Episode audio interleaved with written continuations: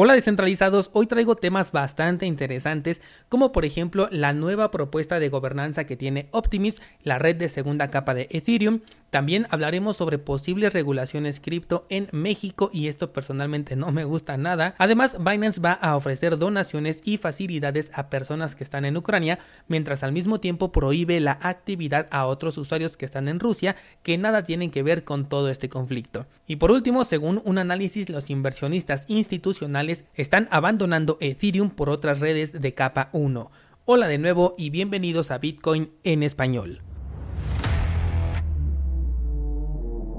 En este podcast adoptamos la filosofía de una economía sin intermediarios, una interacción económica punto a punto que nos permite transferir valor sin ninguna clase de restricción. Hemos cambiado las cadenas centralizadas que limitaron nuestra economía durante años por cadenas de bloques que entregan transparencia a nuestra interacción económica. Y todo gracias a Bitcoin.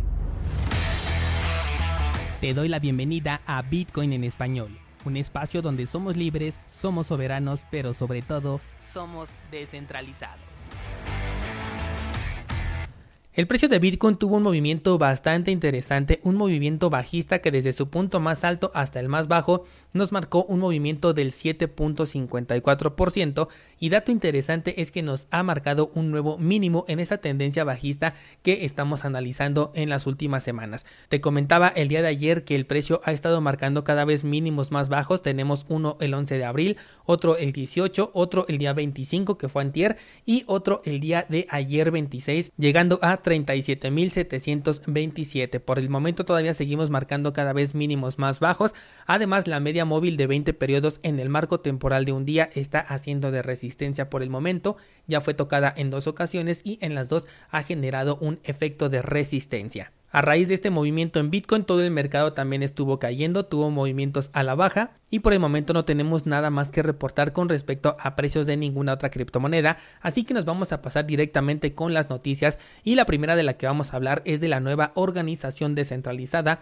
que va a desarrollar Optimism, que es una solución de segunda capa para Ethereum. Seguramente tú ya conoces esta red, incluso probablemente la hayas utilizado en el pasado y déjame decirte que si la utilizaste vas a verte beneficiado con un airdrop. En un momento te voy a decir cuáles son las condiciones para saber si vas a ser acreedor a estas nuevas criptomonedas. Pero bueno, la noticia es que se va a crear una nueva organización descentralizada de la cual incluso Vitalik Buterin se, se postula bastante emocionado. Va a llevar por nombre Optimism Collective y según lo previsto va a entrar en funcionamiento para el segundo trimestre del 2022 y va a iniciar con el lanzamiento de el primer airdrop del token que va a ser OP. Este va a ser un proyecto de gobernanza como el que hemos visto en muchos otros proyectos cripto, sin embargo aquí se va a dividir en dos casas, la primera que es la casa de tokens, la Token House, y la segunda que es la casa de ciudadanos, Citizens House.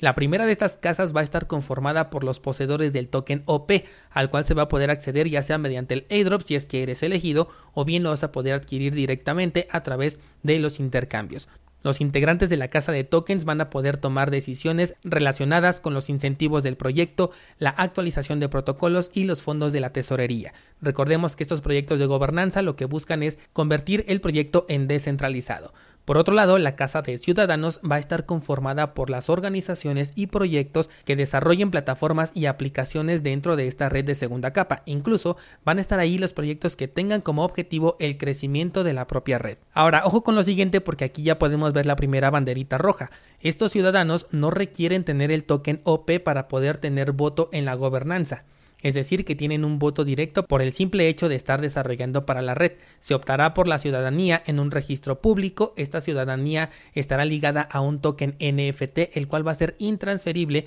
y en caso de que una institución quiera renunciar a esta ciudadanía,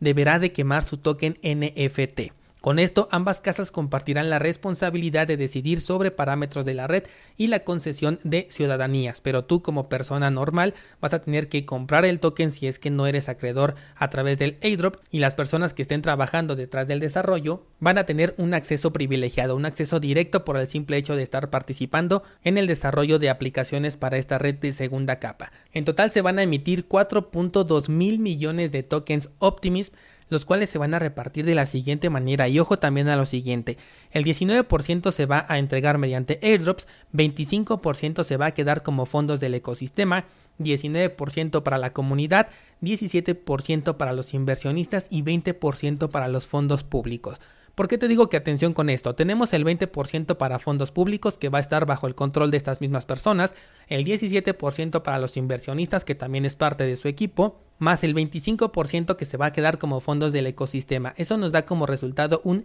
62% de toda la nueva emisión de tokens que se va a crear en manos de las mismas personas que están creando este desarrollo. Además, como el 19% se va a entregar mediante airdrops a todas aquellas personas que participaron en esta red de segunda capa desde el año 2021, en donde seguramente van a tener una participación las mismas personas que están detrás de este proyecto, a este 62% le podemos sumar todavía un porcentaje adicional, con lo cual podemos ver que la gobernanza simplemente no va a existir. Siempre que hablamos de gobernanza en cualquier proyecto de este tipo, nos encontramos con situaciones de este tipo en la que a mayor número de tokens, mayor cantidad de poder tienen sobre las decisiones en la red y todo esto sin contar que aquellas personas que se encuentren dentro de la Citizen House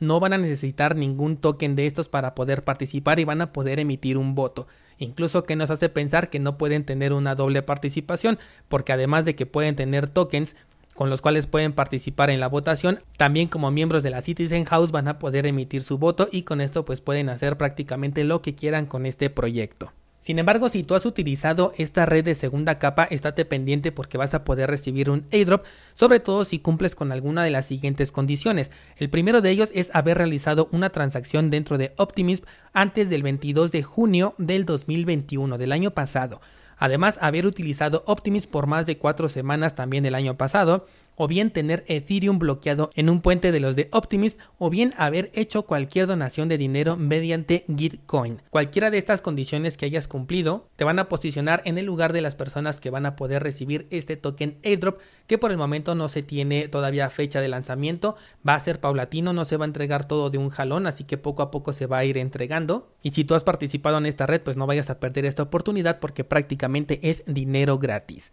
Vamos con la siguiente noticia y es una que personalmente me preocupa mucho porque dice que los senadores en México ven necesario discutir con seriedad la adopción de Bitcoin.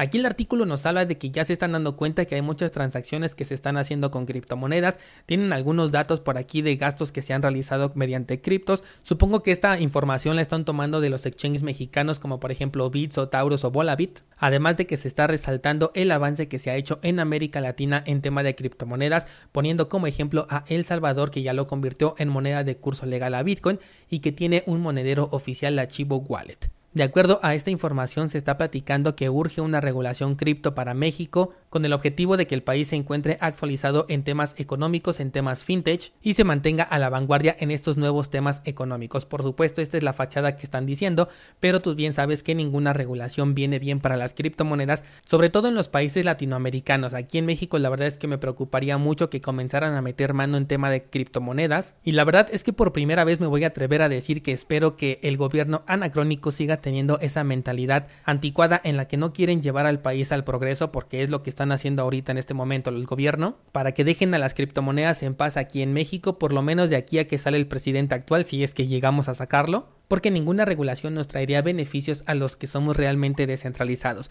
Por supuesto, ya estamos varios acostumbrados a comprar a través de medios de intercambio peer-to-peer, como Hodul Hodul, como BISC, o incluso en el grupo de Discord. A veces algunas personas publican que están interesados tanto en comprar como en vender, que por cierto, ahorita hay una persona que ahí quiere vender sus criptomonedas. Por si a ti te interesa, puedes ponerte en contacto con esa persona ahí en el grupo de Discord pero ninguna decisión que provenga del gobierno actual considero que puede ser positiva para el entorno de las criptomonedas y la adopción aquí en México. Así que personalmente espero que esto se quede únicamente como un intento de propaganda por parte de los gobiernos, mientras más personas aquí en México específicamente hablando por la noticia,